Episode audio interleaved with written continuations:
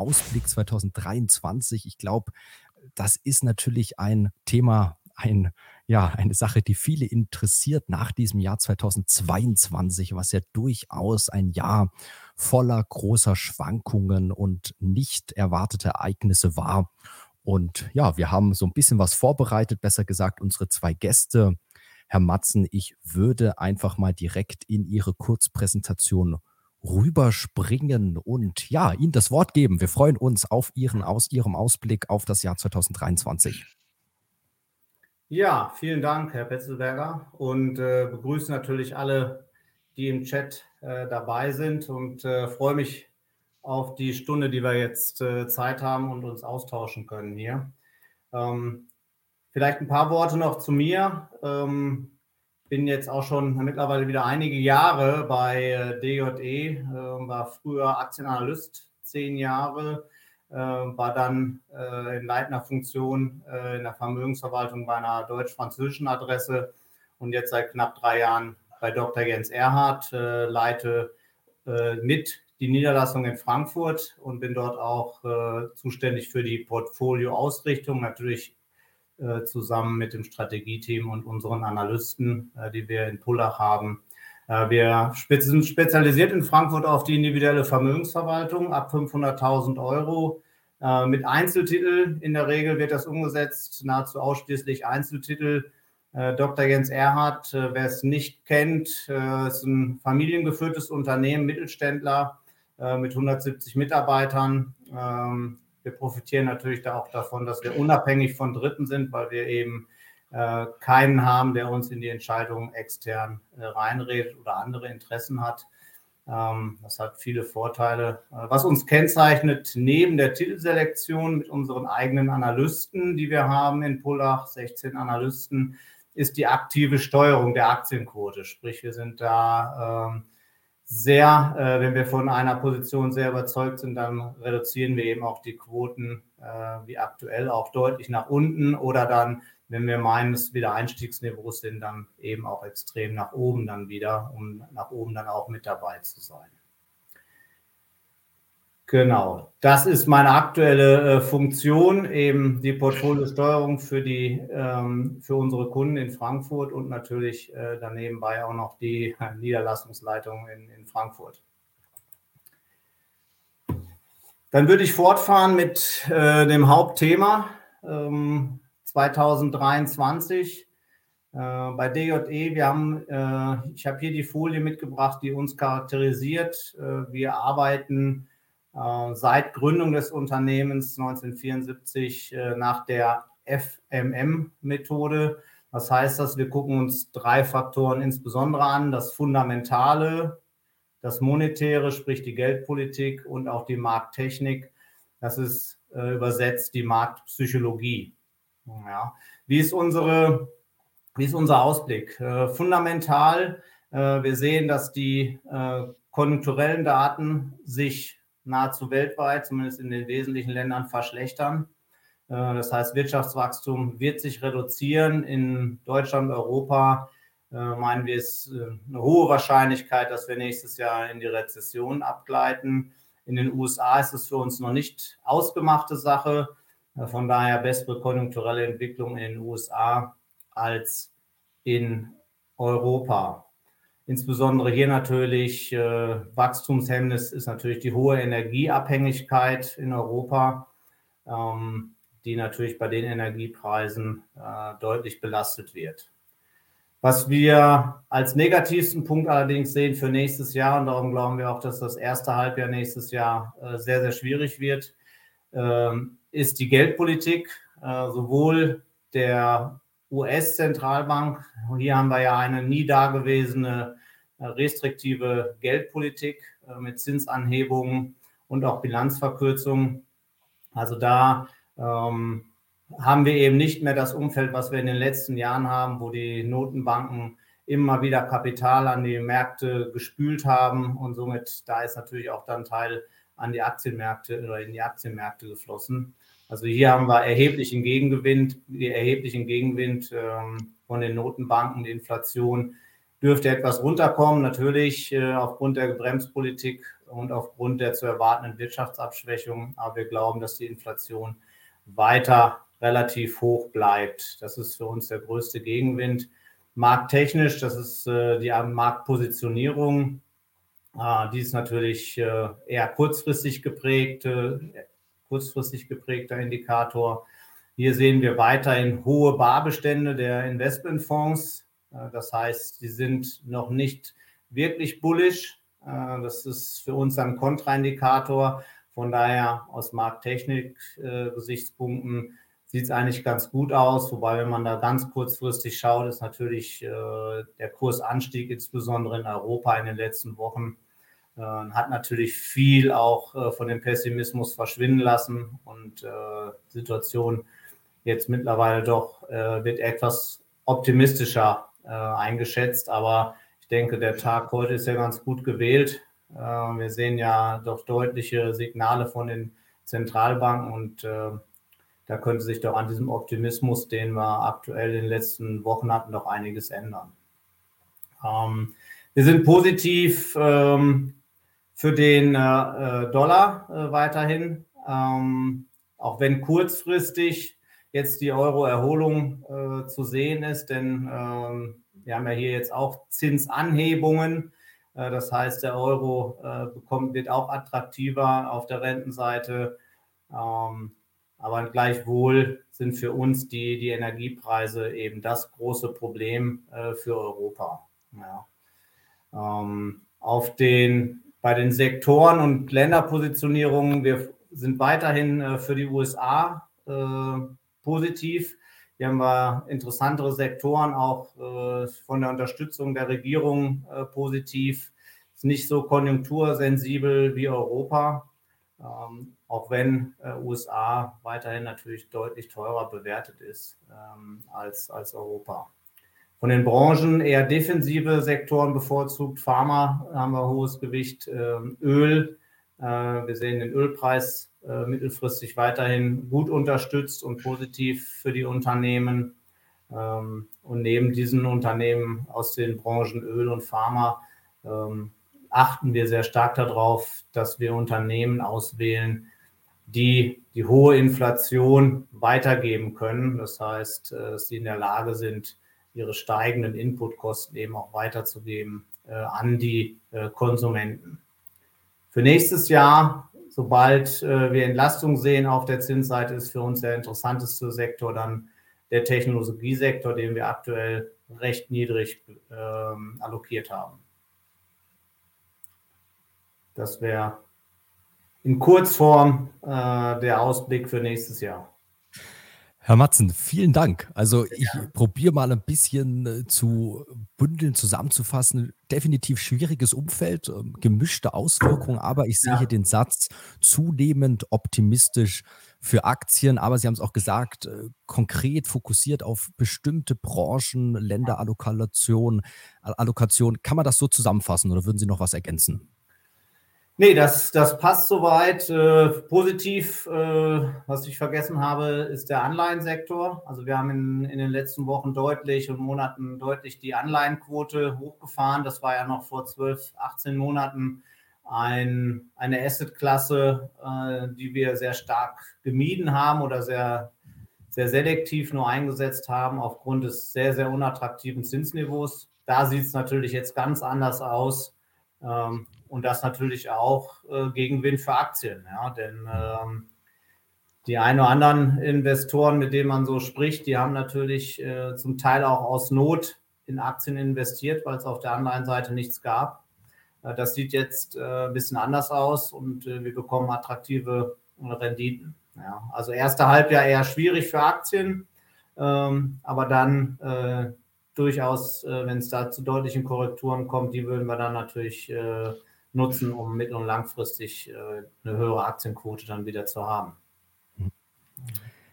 Ja, nochmal vielen Dank, Herr Matzen, und wir springen direkt rüber. Herr Halver, jetzt sind sozusagen Sie an der Reihe. Ihre Präsentation, ja. genau, im Anschluss starten wir dann auch in die Diskussion. Also wie gesagt, gerne auch Fragen hier in den Chat eingeben ähm, oder auch Meinungen, Kommentare. Aber jetzt, Herr Halver, haben Sie das Wort. Wir sind gespannt auf Ihren Ausblick. Ja, guten Abend, meine Damen und Herren. Freue mich, bei Ihnen zu sein. Danke für die Einladung, Herr Petzelsberger. Bin gerne gekommen. Ja, what a year könnte man sagen. Was für ein Jahr. Wenn wir nur mal ganz kurz ein Jahr zurückgehen. Wer hätte gedacht, dass ein Krieg kommt? Wer hätte gedacht, dass die Zinsen so angehoben werden? Im letzten Jahr, im Dezember 2021, hat die EZB, EZB das Wort Zinserhöhung noch gar nicht in den Mund genommen. Wer hätte gedacht, dass es eine Gaspreise-, Energiepreiskrise all das gibt, meine Damen und Herren? Das ist schon bemerkenswert. Das zeigt eins, erstmal, es geht nicht immer nur nach oben, aber das sage ich eben jetzt auch im Folgenden, es geht auch nicht alles im, äh, nach unten. Ich bin der Meinung, dass wir durchaus auf das Jahr 2023 geläutert optimistisch schauen können. Nicht überpessimistisch, aber auch nicht überoptimistisch, sondern geläutert optimistisch. Herr Maaßen hat einige Argumente schon genannt. Und ich finde, eine wichtige Größe ist natürlich das Thema Zinsangst. Wir kennen alle die Zinsangst, das ist der natürliche Feind der Aktienmärkte. Je höher ein Zins ist, Anleiherenditen wie auch immer, desto uninteressanter ist natürlich dann das riskantere Element, die andere riskantere Anlageform der Aktienmärkte. Und jetzt haben wir natürlich heute auch einen Tag, wo man sagen muss, wow, wer hätte gedacht, dass die Notenbanken denn nochmal so kräftig zulangen? Auch eine EZB, die ja bisher eher sehr sanftmütig eine Zinspolitik gemacht wird. Fangen wir mit der US-Notenbank an. Ich bin Herrn Powell, dem US-Notenbankpräsidenten, dankbar, dass er in diesem Jahr relativ zügig Tabula Rasa gemacht, die Zinsen relativ zügig angehoben hat. Hm. Warum? Weil das das Negative muss schnell abgearbeitet werden. Das ist ganz wichtig. Ich bin aber auch der Meinung, dass wir dann im nächsten Jahr im März wahrscheinlich dann die letzte Zinserhöhung sehen werden. Dann sind wir ungefähr bei 5, 0,5,25 Prozent, meine Damen und Herren. Äh, das scheint der Markt auch zu antizipieren. Damit können wir leben. Und dann im übernächsten Jahr, ich weiß, wir reden über 2023, einfach von der Fantasie her, wenn wir dann feststellen im Frühjahr, das war's jetzt von den Zinserhöhungen, auch wenn keine Zinssenkungen unmittelbar folgen. Allein diese Aussage, jetzt haben wir da mal ein Plateau erreicht, ist ja schon mal sehr positiv. Dann, meine Damen und Herren, wird man darüber nachdenken, wann denn dann die ersten Zinssenkungsschritte kommen. Ich bin sogar der Meinung, dass das noch in der zweiten Jahreshälfte 2023 kommen kann. Zur EZB. Ja, heute, man war vollkommen verdutzt. Ich habe hier vor dem Fernseher gesessen, habe auch Interviews dazu gegeben. So kennt man die EZB nicht, auch Frau Lagarde nicht. Ähm, aber ich glaube, hier gibt es äh, dann doch Grund, das Ganze mal abzuklopfen. Auf der einen Seite musste die EZB natürlich klar beweisen, wir haben noch Glaubwürdigkeit, noch Handlungsfähigkeit. Wir müssen an unserer Reputation arbeiten. Von daher müssen wir mit Schmackes dann auch äh, hier sagen, ich rede mal von, von, von Verbalerotik, auch die Inflation konsequent äh, zu äh, bekämpfen. Aber meine Damen und Herren, wenn man das mal dann äh, runterbricht, ähm, wo werden wir da im nächsten Jahr auslaufen? Vielleicht bei Leitzinsen 3,75 Prozent. Das ist natürlich deutlich höher als heute, meine Damen und Herren, reicht aber ja immer noch nicht aus, um die Inflation zu bekämpfen. Das heißt, die Inflation ist immer noch höher. Also keine Bundesbank-ähnliche Zinserhöhungspolitik. Und dann glaube ich auch, hat man sich im EZB-Rat massiv gestritten nach dem Motto, okay, wenn ihr meint, die Zinsen höher anheben, zu müssen, dann gucken wir mal, was wir mit den Anleiherenditen machen. Wenn ich höre, dass ab März diese übermäßige Sintflut an Liquidität nur um 15 Milliarden pro Monat reduziert werden soll, meine Damen und Herren, das ist keine herzhaft stabilitätsorientierte äh, Geldpolitik. Da will man nach wie vor die Renditen für gerade die Schuldensünderstaaten in der Euro-Süd-Zone möglichst weiter optimieren. Das heißt, drücken die Kreditzinsen der Staaten dann nicht so teuer werden, äh, werden zu äh, lassen.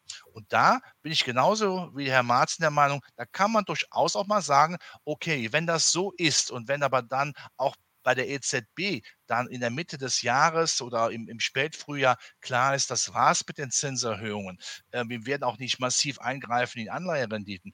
Warum sollte man nicht zum Beispiel mal italienische Staatspapiere kaufen, diesen hohen Zins sich sichern und dann, wenn dann die, die äh, Renditen wieder fallen, äh, das Papier mit, mit, mit äh, einem Kursgewinn verkaufen. Also ich glaube, die Zinsangst wird im nächsten Jahr im Frühjahr oder im späten Frühjahr dann weg sein. Wir können wieder etwas mehr durchatmen und schauen, naja, der große Feind der Aktienmärkte hat nicht mehr das große Potenzial.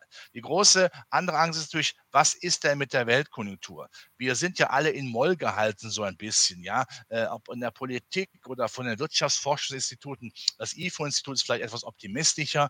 Ich glaube, die Weltkonjunktur hat im nächsten Jahr einen Überraschungseffekt.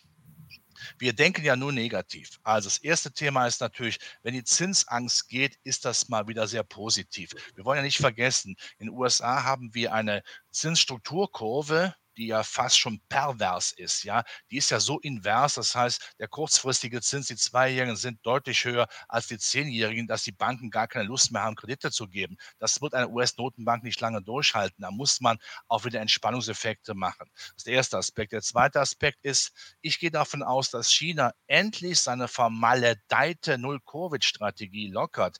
Die Binnenkonjunktur liegt ja in den Binsen und das wird auch ein ja absolut herrschender Xi Jinping, der Staatspräsident, so nicht lange mehr akzeptieren können. Ich glaube schon, dass da Elemente der Lockerung kommen. Und was heißt das dann? Für die Weltwirtschaft sehr positiv. Wir kommen wieder mehr an Vorprodukte aus China und können mehr nach äh, China äh, verkaufen. Das heißt, unsere Industrie, die ja immer noch auf eimerweise Aufträgen sitzt, die nicht abgearbeitet werden können, die können dann richtig mal loslegen. Das heißt, das ist dann auch recht positiv. Und ein nächster wichtiger Aspekt wollen wir auch nicht vergessen, gerade der für uns in Deutschland spricht, ähm, wir haben ja eine Situation, wo drei Jahre nicht besonders stark investiert worden ist. Wir hatten Corona, da gab es keine Lieferketten, da konnte man kein Material bestellen. Und mit dem Krieg hat man so eine miese Laune bekommen, da wollte auch keiner großartig investieren. Da haben wir jetzt also ein Vakuum von drei Jahren. Dieses Vakuum an Anlageninvestitionen, das schreit natürlich förmlich danach, dass eben dann im nächsten Jahr langsam wieder äh, gefüllt wird. Und wer kann das? Das können deutsche Infrastrukturwerte, das kann die deutsche Maschinenbauindustrie. Ja, das sollte man auch nicht vergessen. Da wären wir dann eben dann auf bei der Frage, was sollte im nächsten Jahr laufen? Ja, ich bin wie ein Maaßen auch der Meinung, nach einer gewissen Durchstrecke kommt die Technologie wieder.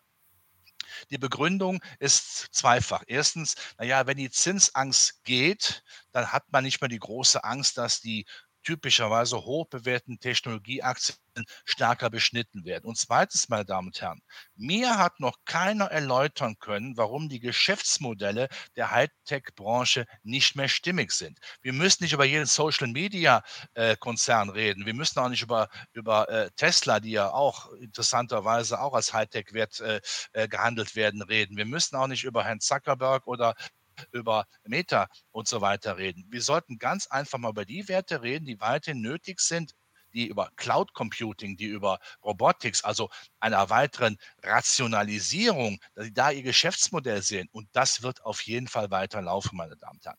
Dann haben wir oben die klassische Energie. Also die Schmutzindustrie würde man jetzt sagen, ja, wenn man eine bestimmte äh, politische Grundeinstellung hätte. Aber ich glaube auch, dass die Ölwerte durchaus laufen werden. Das hat diverse Gründe. Erstens, die OPEC hat ja ein Trauma. Die haben ja Anfang der Corona-Zeit erleben müssen, um Gottes Willen, äh, der Ölpreis auf den Terminmärkten unter Null. Wir kriegen unsere Staatshaushalte ja nicht mehr äh, bezahlt. Wir müssen was tun. Und ich gehe davon aus, dass die OPEC je nach Nachfrage auch das Angebot Angebot dann entsprechend rauf und runter fährt, um einen Preis relativ hoch zu halten. Dann stellen wir fest, dass ja äh, die OECD-Länder vielfach ihre Ölvorräte drastisch runtergefahren werden. Die müssten natürlich wieder aufgepeppt werden. Und wenn die Konjunktur dann in der zweiten Jahreshälfte dann doch mit Sichtweise wieder anfängt besser zu laufen, wird auch mehr Öl gebraucht. Dann haben wir das Thema alternative Energien ganz kurz, wenn ich alles runterbeten hier, äh, im nächsten Jahr sehe ich da auch eine gewisse Chance, weil einfach die Politik viel mehr Druck aufbaut, dass hier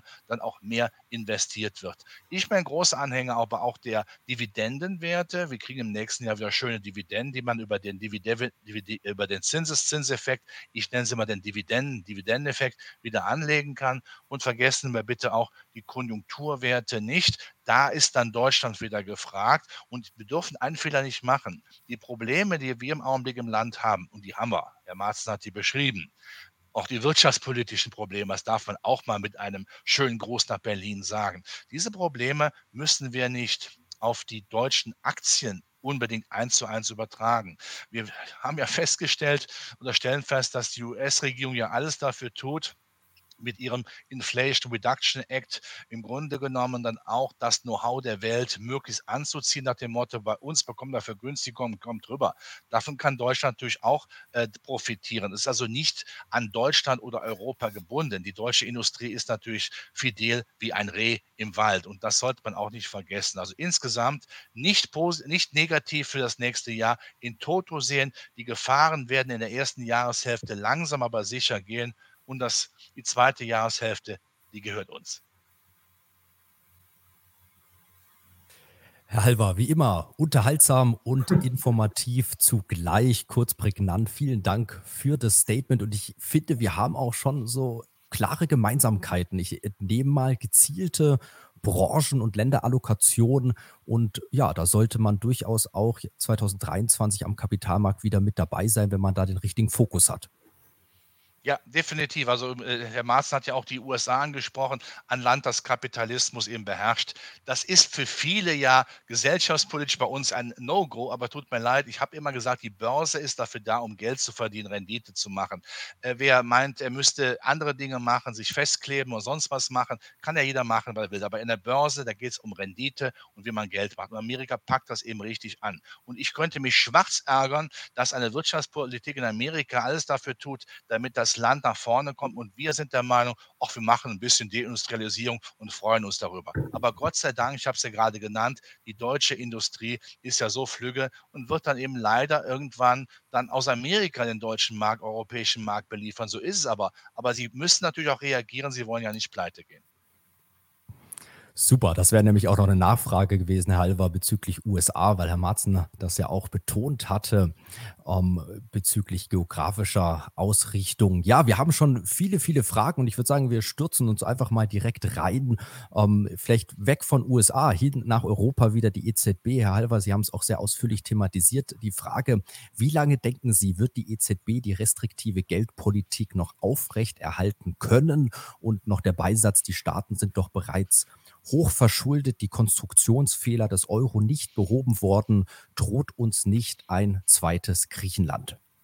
Ja, also ich muss schmunzeln, wenn die äh, Bemerkung kommt, wie lange will man die restriktive Politik denn noch nach anhalten? So richtig restriktiv sind wir doch ehrlich gesagt nie ja. geworden. Auch heute nicht. Selbst wenn wir dann bei 3,75 Prozent Leitzins im Frühjahr stehen sollten oder im Spätfrühjahr, da sehe ich ungefähr vielleicht maximal 4 Prozent dann auch die Grenze.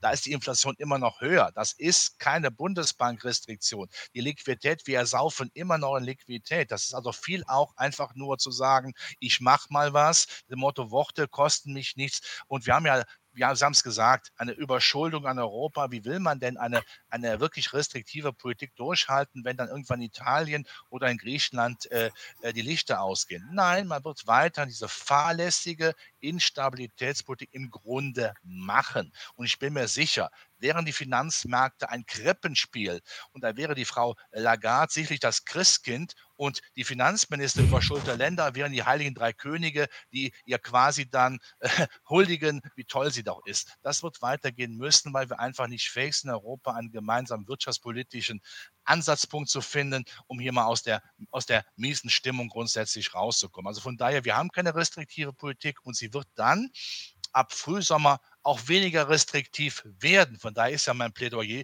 sich auch meine italienische Staatsanleihe anzugucken. Bonitätsfragen spielen ja heute nicht mehr die Rolle wie früher. Das muss man ja dazu sagen. Von daher muss man nicht Angst haben, dass Italien äh, von der Fahne geht. Und wie gesagt, die Überschuldung hält uns davon ab, wirklich restriktiv zu werden.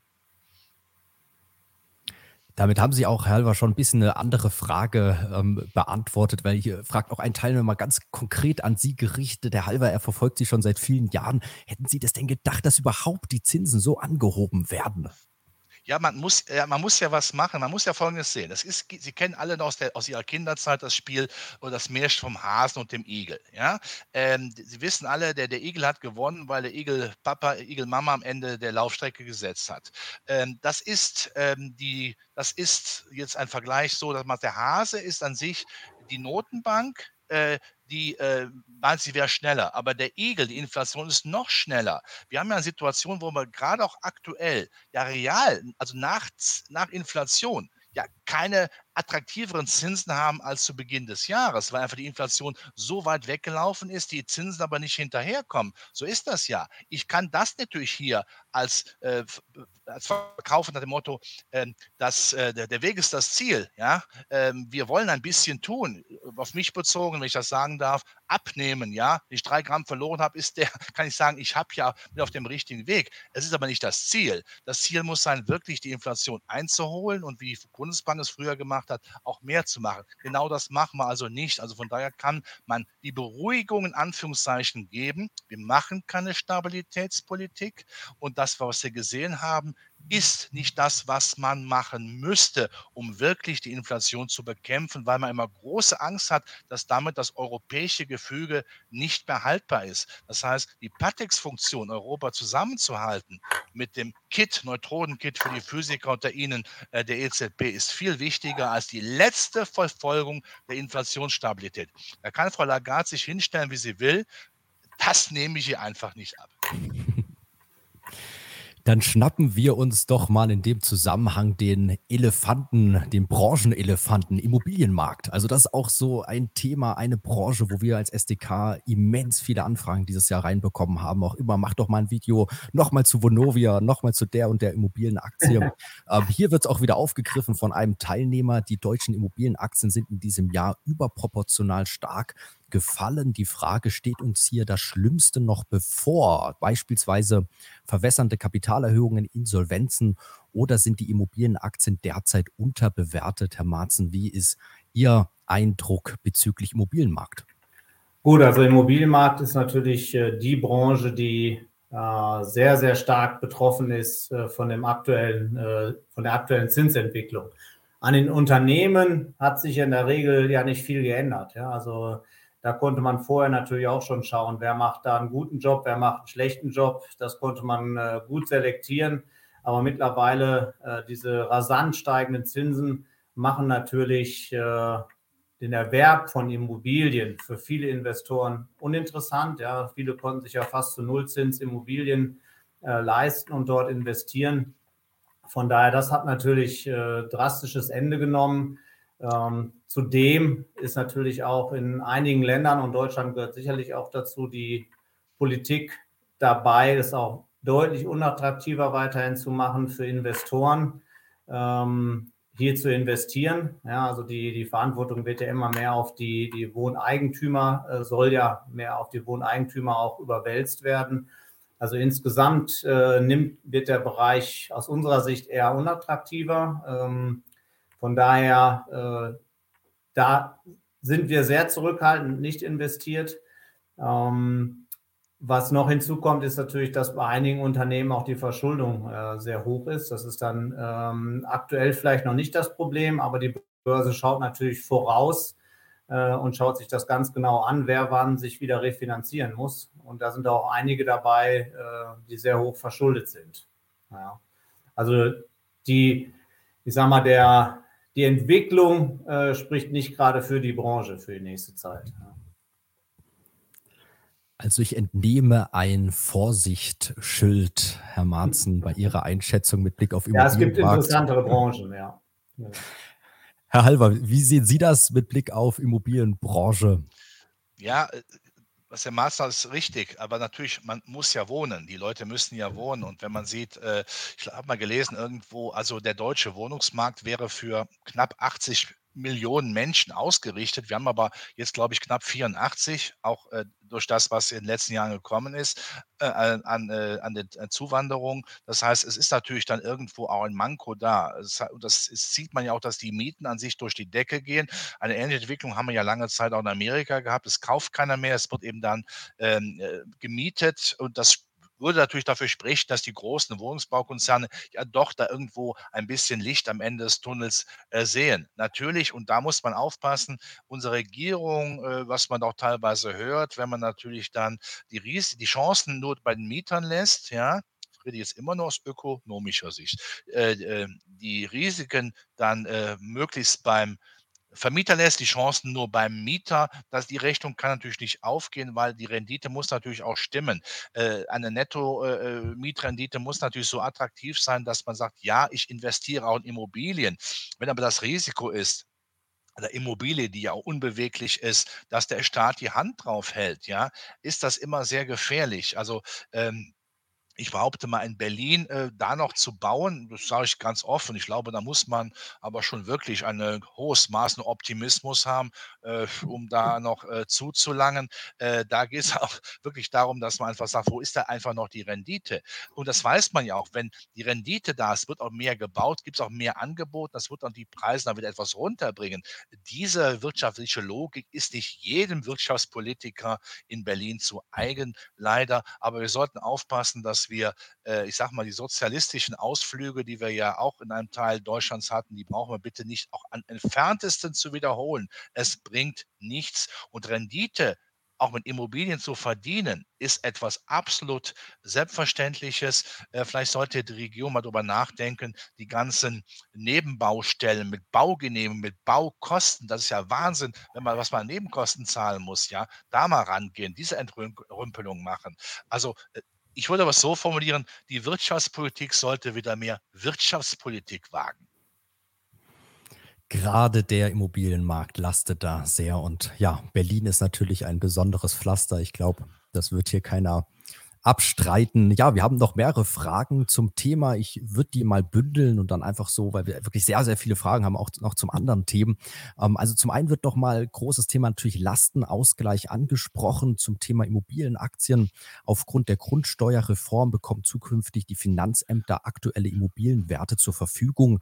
Wie hoch schätzen Sie die Gefahr ein, dass die Bundesregierung zur Schuldenfinanzierung einen Lastenausgleich verbunden mit Zwangshypotheken bei Immobilien einführt. Das eine Frage. Dann nochmal die Frage Blick oder Unterschied zwischen europäischer Immobilienmarkt und US-amerikanischer Immobilienmarkt. Sind da Unterschiede? Ein Teilnehmer fragt ganz konkret, ob US-REITs bei steigenden Zinsen noch zu empfehlen sind. Ähm, ich werfe das einfach mal so nochmal in Raum an Sie beide. Ja, können Sie sich dazu äußern zu einem der Fragenthemen? Ja, also ich bin, ich bin, muss gestehen, kein ausgesprochener äh, Immobilienexperte. Ja, also die, die einzelnen Märkte, äh, was wir, wir gucken uns insgesamt natürlich die, die Konjunktur an, wir gucken uns an, ähm, wie sich die Mieten entwickeln, wie sich die Preise entwickeln. Ähm, da gibt es natürlich große Unterschiede zwischen USA und Europa. Dann gibt es ja die Wohnimmobilien. Es, ähm, es gibt halt die äh, natürlich auch die Gewerbeimmobilien, auch da gibt es riesige Unterschiede.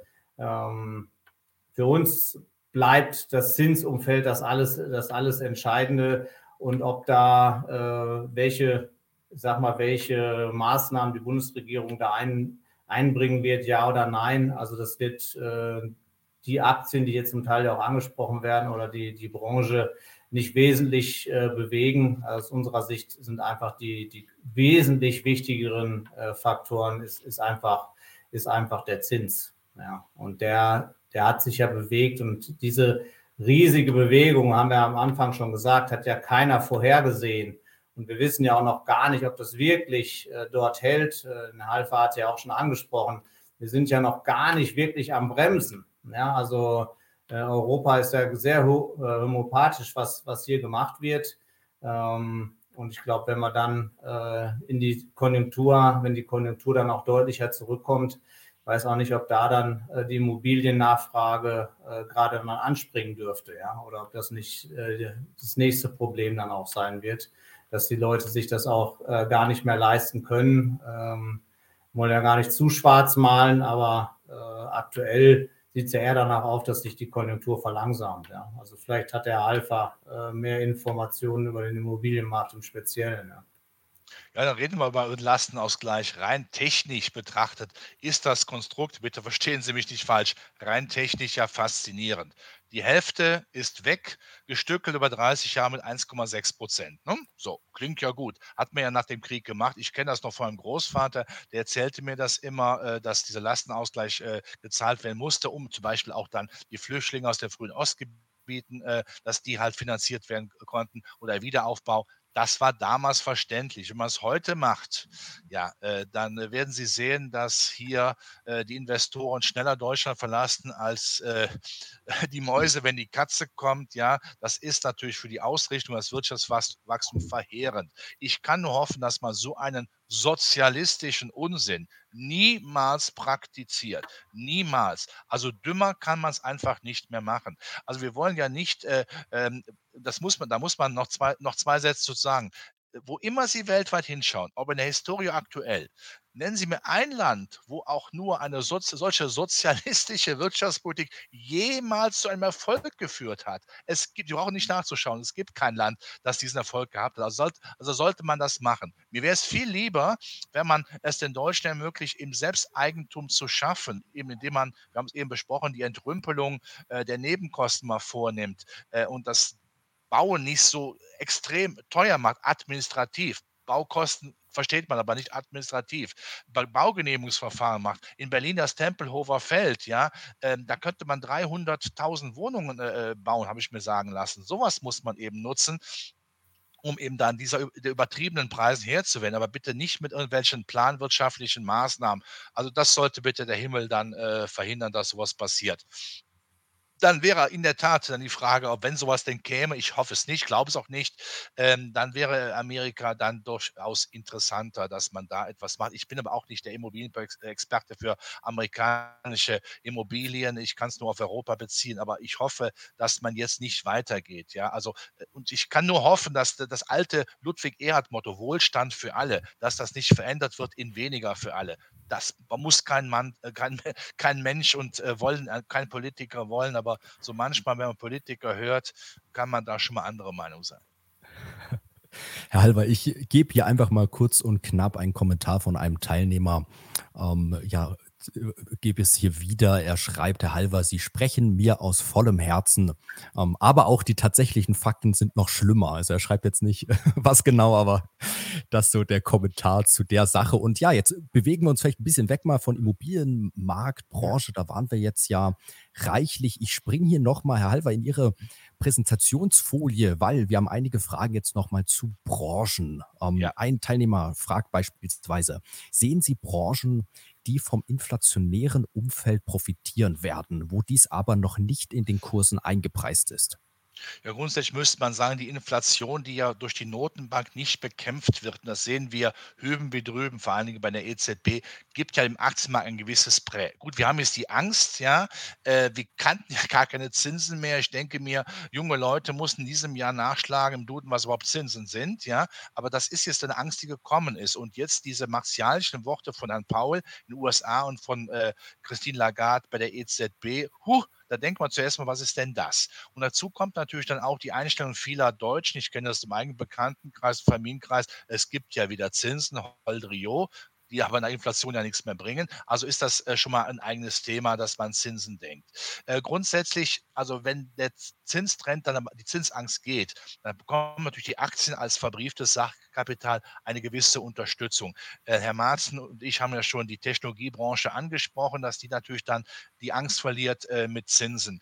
Die Konjunktur, die dann eben durch die hohen Zinsen dann nicht mehr so belastet wird, bekommt auch Auffahrt. Das heißt, unsere deutschen Maschinenbauer, die Zulieferer, die Elektrotechnik, auch die Chemie, wenn China aufmacht, das bekommt natürlich dann auch mehr Unterstützung. Die alternativen Energien sind ja ein politisches Thema auch, wo man sagt, ja, da wollen wir unbedingt was machen, äh, um die Energiewende hinzubekommen. Also von daher wird das schon deutlich diese, diese, äh, insgesamt den Aktienmarkt auch beflügeln. Natürlich muss man sich pro Branche immer angucken, was sind denn die, die, die Geschäftsmodelle, äh, wie, läuft es, wie läuft es denn da grundsätzlich? Ähm, aber wenn die Zinsangst geht, würde ich mir natürlich auch äh, mit großer Freude noch einmal die dividendenstarken Titel ansehen. Und wir werden ja im nächsten Jahr äh, 54 Milliarden allein von DAX-Werten kriegen, weil die Amerikaner immer großen Wert darauf legen, die ja in vielen DAX-Konzernen die Mehrheit haben, zahlt Dividende. Wir wollen Cash sehen.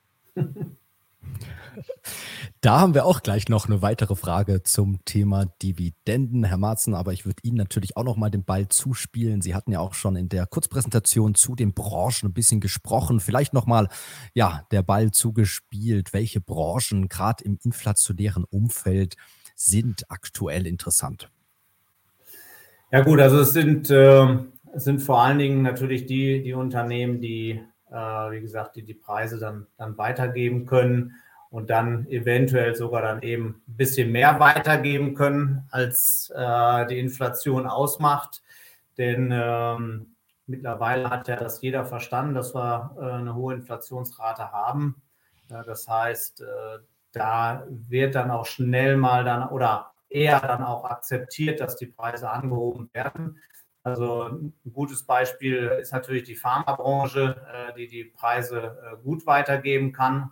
Ähm, aber auch bei, wir haben es jetzt auch gesehen, bei vielen Nahrungsmittelwerten der großen internationalen Konzerne, die äh, nicht die 10 Prozent weitergeben, die in vielen Köpfen sind, sondern viele der großen börsennotierten und allen bekannten Werte, ähm, äh, mit denen, die wir jetzt letztens dann auch gesprochen haben und die die Quartalsberichte vorgelegt haben, haben eben Preisanhebungen von 20 Prozent im letzten Quartal gehabt. Ja, also gerade äh, auch hier, ähm, wenn man die entsprechenden Marken hat äh, und die Macht hat, äh, diese die Inflation weiterzugeben, und dann hat man dann eben mit der Marktstellung dann eben oft auch die Möglichkeit, etwas mehr weiterzugeben. Früher war das klassisch äh, die Tabakbranche, äh, in die man ja aus ESG-Gründen eigentlich auch nicht mehr investiert. Ähm, aber es gibt da gerade im Konsumbereich, äh, wenn man da gut positioniert ist, doch äh, aussichtsreiche äh, Unternehmen, die davon profitieren. Ähm, und natürlich auch, wenn man im, im Rohstoffbereich ist, da kann man zum Teil dann auch sehr gut die, die, die Kosten dann auch weitergeben. Kommt natürlich auch da auf die Marktmacht und, und auf die entsprechenden Rohstoffe an. Ähm, aber Energiepreise ist natürlich auch das Thema. Also gerade die Ölkonzerne äh, da, da, sehen wir es ja und beschweren uns dann natürlich dann auch oft zu Recht an der Tankstelle. Äh, das ist natürlich auch eine Branche, ähm, die sehr, sehr äh, stark profitiert hat, schon dieses Jahr vom, vom Anstieg der, der Energiepreise ähm, in dem Bereich. Also da, das sehen wir auch weiterhin positiv. Also ein bunter Blumenstrauß von unterschiedlichen Branchen, mal ja. hier so beispielhaft ähm, genannt. Ja, wir haben weitere Themen, Dividenden, dann China und Emerging Markets. Ich würde sagen, wir schnappen uns die Dividendenfragen. Ein Teilnehmer kommentiert, dass man in den letzten Jahren, letzten, letzten Jahrzehnt durchaus verwöhnt war von guten Dividendenzahlungen. Ein anderer Teilnehmer fragt, ob sie bei Dividendenwerten in den nächsten ein bis zwei Jahren mit sinkenden Dividenden rechnen, wenn die Erträge der Unternehmen sinken. Also ich formuliere es mal auch noch mal in anderen Worten, täuscht vielleicht bei der ein oder anderen Aktie oder überhaupt Branche so ein bisschen die Dividendenrendite, weil die möglicherweise gar nicht gehalten werden kann jetzt in den nächsten ein, zwei Jahren. Wie schätzen Sie das ein? Ja, ich glaube, äh, der Trend ist schon sehr stark dabei, möglichst eine konstante Dividendenpolitik zu verfolgen. Also wenn man heute die Dividende senkt, dann können Sie sich vorstellen, wie die Kinnlade bei vielen großen Investoren runtergeht. Die haben das ganz gerne, weil sie damit eben auch äh, ihre Pensionskassen zum Beispiel, die laufenden Erträge dann Amerika äh, befüttern wollen. Klar, wenn das Unternehmen jetzt komplett natürlich daneben liegt, dann wird man das nicht machen können. Aber man versucht das einigermaßen äh, konstant zu halten. Und die Unternehmen haben ja zumindest äh, in diesem Jahr allein allein auf das Grund des, des, wenn sie stark in Amerika, im amerikanischen Währungsraum sind, natürlich gut verdient, haben über die Translation Dollar, Euro natürlich viel verdient. Das gibt man, ich sage gerne weiter. Und ähm, also das ist, glaube ich, etwas anderes angekommen. Das Dividende ist nicht mehr das Zubrot, das man ab und zu bekommt. Nein, das soll die vollwertige Mahlzeit sein, die man auch regelmäßig serviert bekommt. Ja, ich erinnere mich früher bei Thyssen Hauptversagen gab es immer die, die, die, die, die Würstchen, ja, die gab es immer. Gut, heute gibt es äh, Dividende, ich will heute die Würstchen will heute keiner mehr haben, aber ähm, es ist wichtig, dann diese Konstanz dann eben auch zu haben. Und ähm, äh, man hat ja natürlich auch erkannt, naja, wenn das Zinsthema ist etwas interessanter geworden, das gebe ich ja gerne zu, aber äh, nicht so interessant, wie es früher geworden ist. Dann werde ich immer noch natürlich immer Pluspunkte machen, wenn ich eine schöne Dividende zahle. Und ein Unternehmen, das eine hohe Dividende zahlt, ist ja auch kursstabiler. Das darf man ja auch eben nicht vergessen. Und die Klassiker, die es da gibt, die Pharmabranche, aber auch eine BSF zum Beispiel, die eine tolle Dividendenrendite zahlt, eine BMW, wenn man das im Augenblick sieht, vielleicht werden die ein bisschen knapsen, aber okay, aber trotzdem noch gut. Also da ist schon einiges noch, was man dabei hat. Und ähm, das darf man aber auch auf Amerika übertragen. In Amerika gibt es ja sogar die Quartalsdividende. Wenn Sie natürlich in Europa einmal im Jahr Dividende bekommen, haben Sie einen Dividendenabschlag. Der tut weh, aber gut, wird da wieder aufgeholt. In Amerika bekommen Sie viermal im Jahr äh, dann äh, Dividenden. Das ist doch immer ein schönes Zubrot. Also äh, ich freue mich ja manchmal, wenn ich da in meinem Depot sehe, oh, da ist was auf dem Verrechnungskonto, das dann am nächsten Tag wieder angelegt wird. Das macht Spaß und das ist für mich auch äh, eine Sinnhaftigkeit, auch alleine das Aktiensparen, so in Einzelaktien auch, zu sagen, ich möchte auch über Dividende eben auch diese Ertragskraft immer wieder anlegen. Das ist sehr wichtig. Und äh, der Stelle darf ich es auch sagen, meine Frau ist Lehrerin. Ja, der Lehrer ist der natürliche Feind des Bankers. Die erfreut sich auch, wenn ich ihr sagen kann, mit Aktien und mit Dividenden kann man durchaus auch äh, verdienen. Heute Abend wird sie mir natürlich äh, die Frage stellen, wie ist heute der Aktienmarkt gelaufen, aber im Trend ist das schon Ordnung. Ja, also da, da haben wir, äh, da sind wir so ein bisschen unterschiedlicher, unterschiedlicher Meinung. Also es, äh, wir achten bei unserer Selektion eben darauf, dass äh, eher erstmal auf den, den freien Cashflow, das heißt, was bleibt bei den Unternehmen hängen, ähm, das heißt, äh, nach Investitionen auch, die sie machen müssen. Äh, und wir haben in, vielen anderen Rezessionsphasen und Krisen, die wir ja reichlich hatten in Europa in den letzten Jahren, viele Dividendenkürzungen und Ausfälle gesehen. Also da bin ich etwas anderer Meinung. Also das dürfte bei der nächsten Rezession auch wieder äh, viele Unternehmen treffen, die da Dividenden kürzen beziehungsweise gar nicht mehr zahlen. Ähm, von daher ist da eine Einzel- Analyse, aber ich glaube, da, das setzt der Alpha auch voraus. Ähm, sehr, sehr wichtig.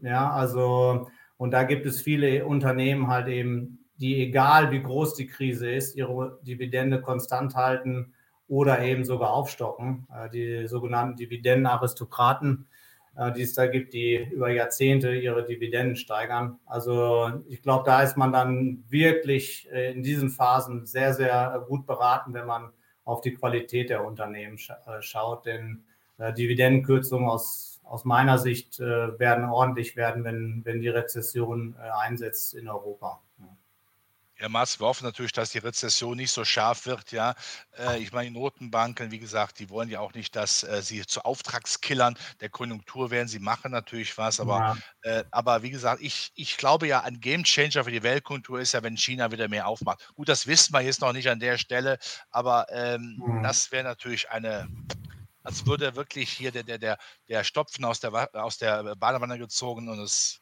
geht wieder los. Ja.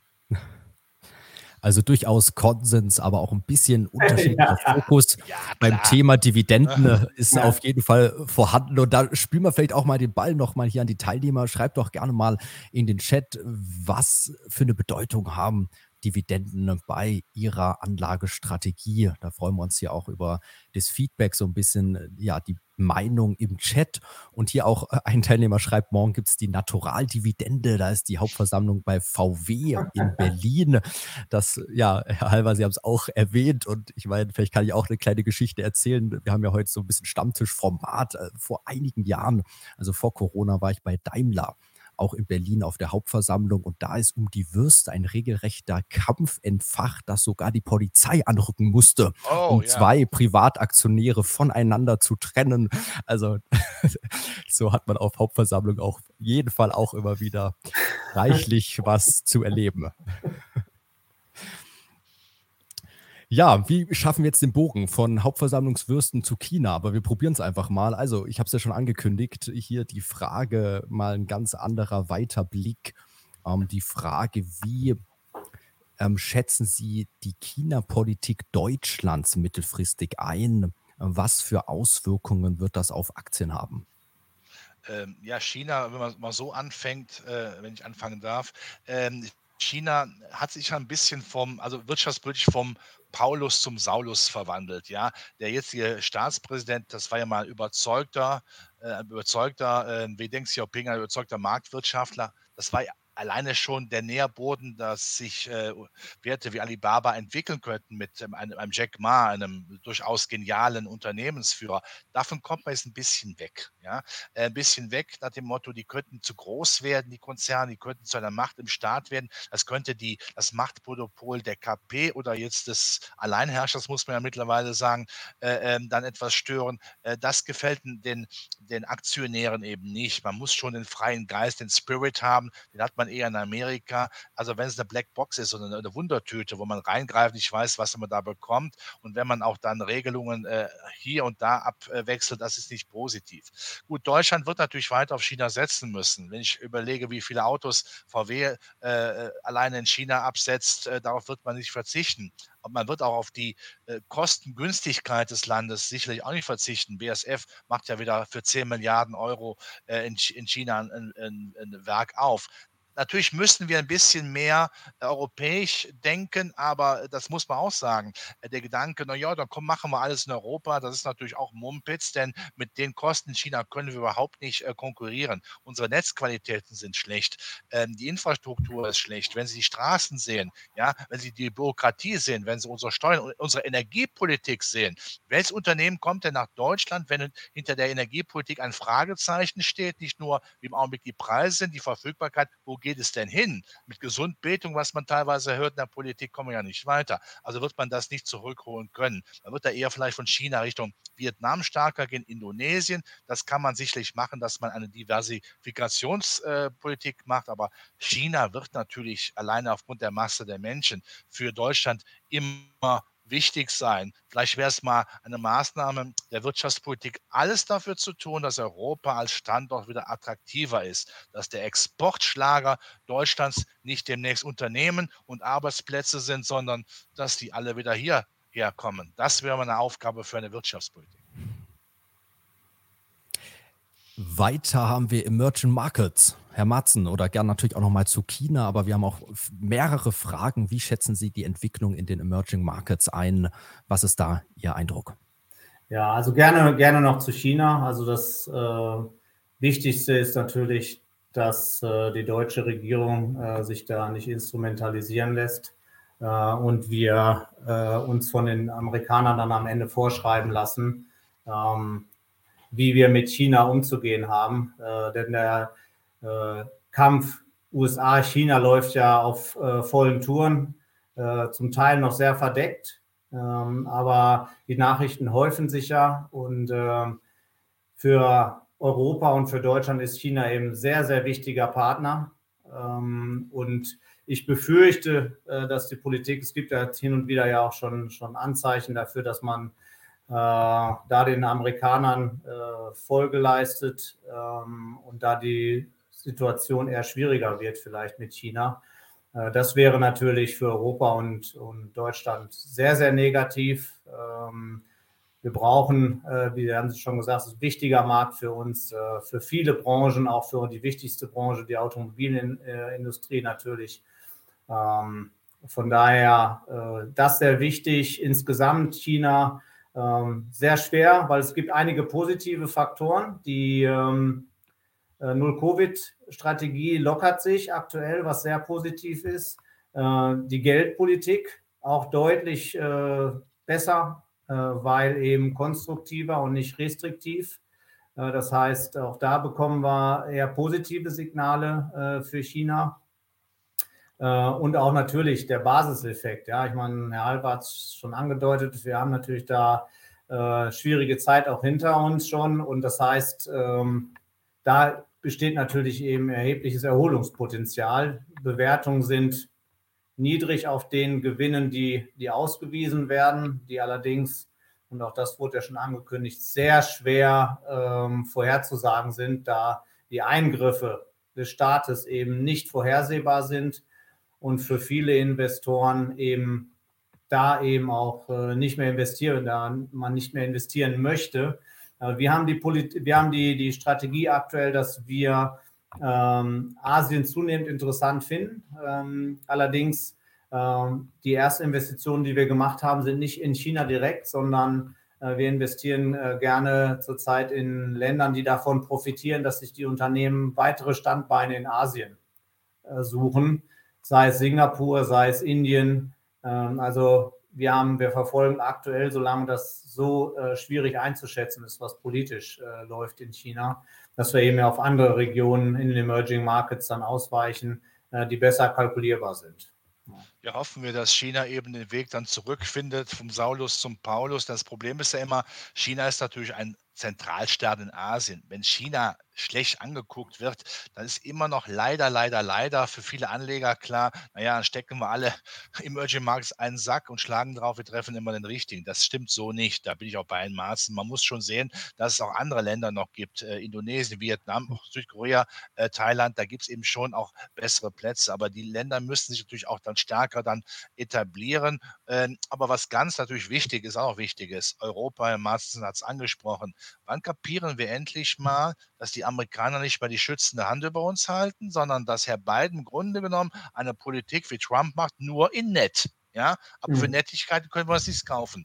Und dass wir dann bitte in Europa mit einem starken Binnenmarkt selbst mal nach vorne kommen und sagen können, wir sind die Braut, die sich jetzt schmückt. Und dann könnt ihr zwei Chinesen und Russen und, äh, und äh, Russen nicht, Amerikaner mal gucken, äh, wer sich denn äh, äh mit uns anbandeln möchte, wenn die Mitgift stimmt. Das ist nämlich sehr wichtig. Also wir müssen auch was bieten.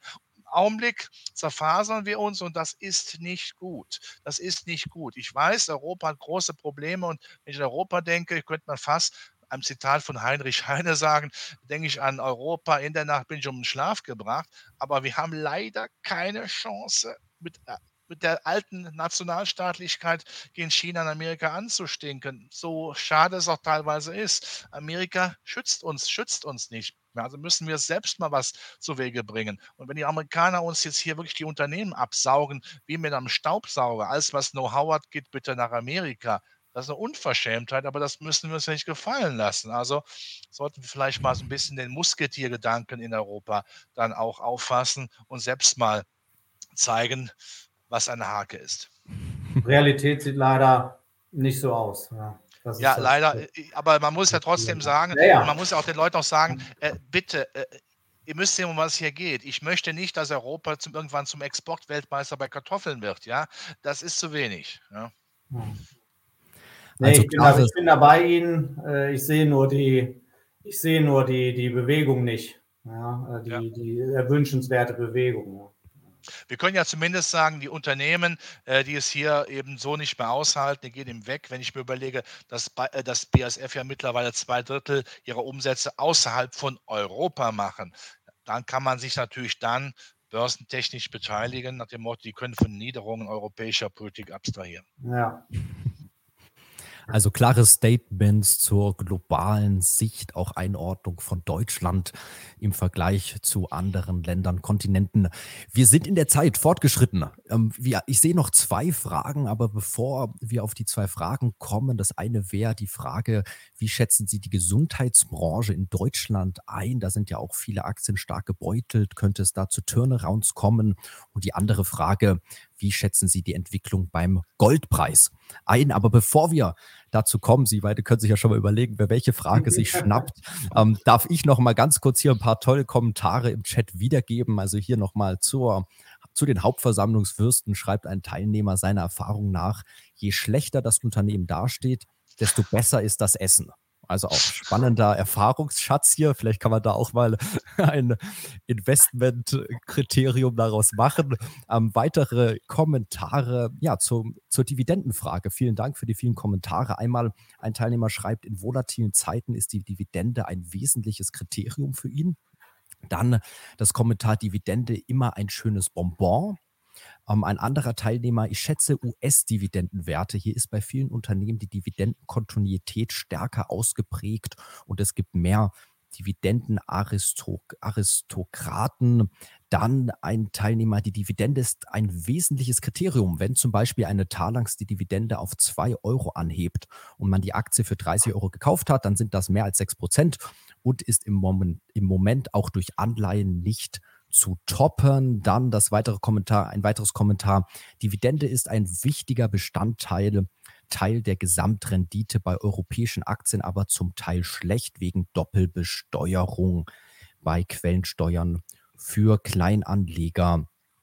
Und hier auch nochmal, die Dividende ist ein wesentlicher Faktor für den Kauf von Aktien. Also so mal ein bisschen das Stimmungsbild in Sachen Dividende. Und jetzt nochmal, Herr Halver, Herr Marzen, ähm, wer möchte denn Bezug nehmen auf die Gesundheitsbranche in Deutschland?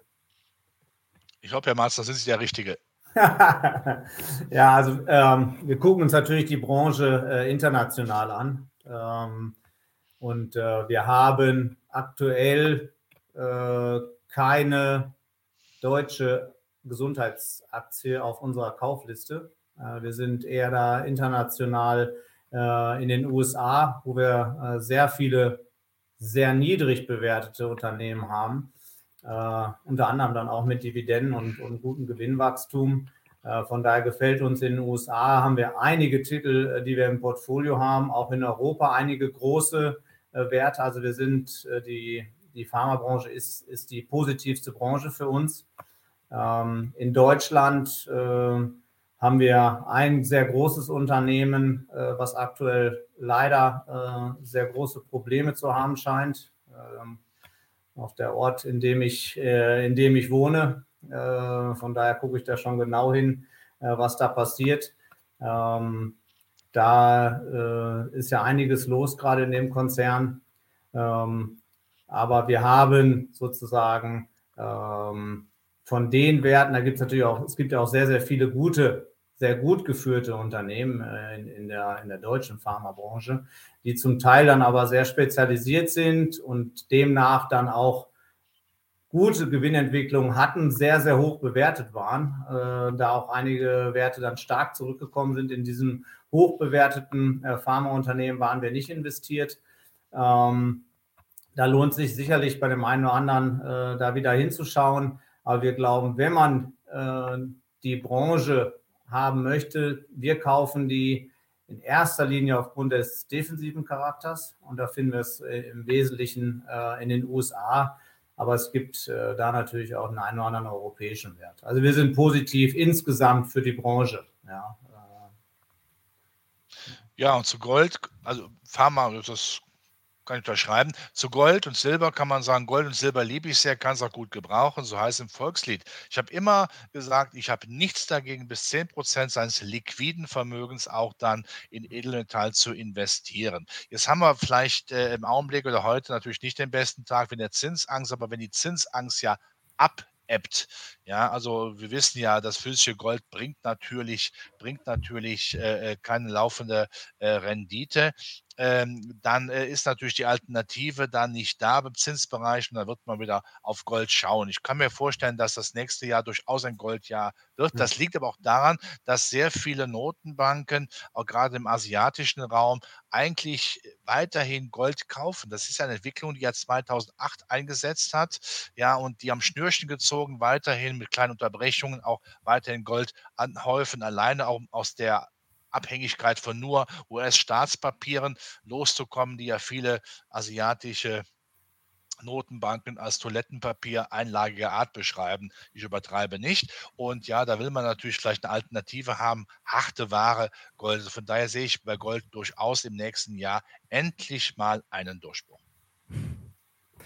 Herr Halver, Herr Matzen, vielen Dank für die tolle Veranstaltung. Ich glaube, wir hatten wirklich ein voll gepacktes Themenspektrum in dieser Stunde hier abgeklappert. Ähm, tolle Beteiligung von allen Teilnehmern und natürlich ganz wichtig an der Stelle noch, nachdem ich jetzt schon so auf den YouTube-Kanal der SDK hingewiesen habe. Zum einen, liebe Teilnehmer, schaut auf YouTube bei Robert Halver vorbei. Auch ein toller YouTube-Kanal, wo es immer eine ruhige, gute Einschätzung auch einfach auf, der, auf dem groben Blick makroökonomisch gibt und auch DJE Kapital, tolle Interviews, wo ich mir auch immer wieder gerne anschaue. Also auch dort gerne vorbeischauen auf YouTube. Ein Abo da lassen. Nochmal an alle Teilnehmer vielen, vielen Dank für die vielen Kommentare, für die vielen Statements. Ähm, auch wenn wir vielleicht nicht jedes dran nehmen konnten, es waren wirklich sehr viele, aber ich glaube, die Großteil haben wir abgearbeitet. Es hat wirklich Spaß gemacht und abschließend nochmal halber, Herr Matzen, Vielen Dank, dass Sie heute mit dabei waren. Sehr gerne. Glück auf, Glück auf als gute, frohe Festtage, guten Rutsch und Gesundheit. Das ist die wichtigste Anlageklasse überhaupt. Genau. Da schließen Alles wir uns Gute, an bei der SDK. Ja. Alles Gute, guten Rutsch und dann sehen wir uns im neuen Jahr sicherlich wieder mit vielen spannenden Veranstaltungen bei der SDK. Gerne bei SDK Homepage, Unternehmenspräsentationen. Da haben wir auch viele neue Veranstaltungen mit Unternehmen dann im neuen Jahr vorbeischauen. Also ähm, wir bleiben dran. Es wird spannend. Nochmal vielen Dank und schon mal ein schönes Weihnachtsfest. Auf Wiedersehen. Gleichfalls. Tschüss. Tschüss.